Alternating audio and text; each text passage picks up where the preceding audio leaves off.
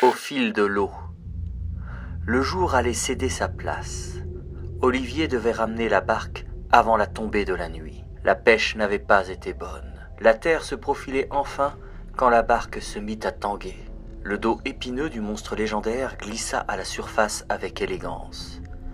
Olivier était tétanisé. Il existe donc, pensa le pêcheur.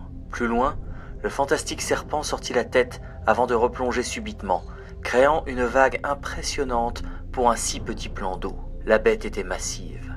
Elle devait bien mesurer six ou sept mètres. Ses dents étaient saillantes et pointues. Olivier vit la masse sombre foncer dans sa direction. Hagard, l'homme se ressaisit. Il se mit à ramer à vive allure. L'aquatique assaillant accéléra.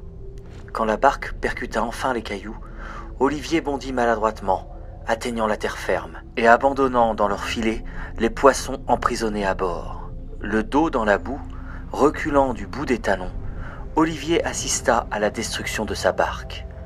En une pression de mâchoire, le reptile vert et rouge fit voler le bois de tous côtés.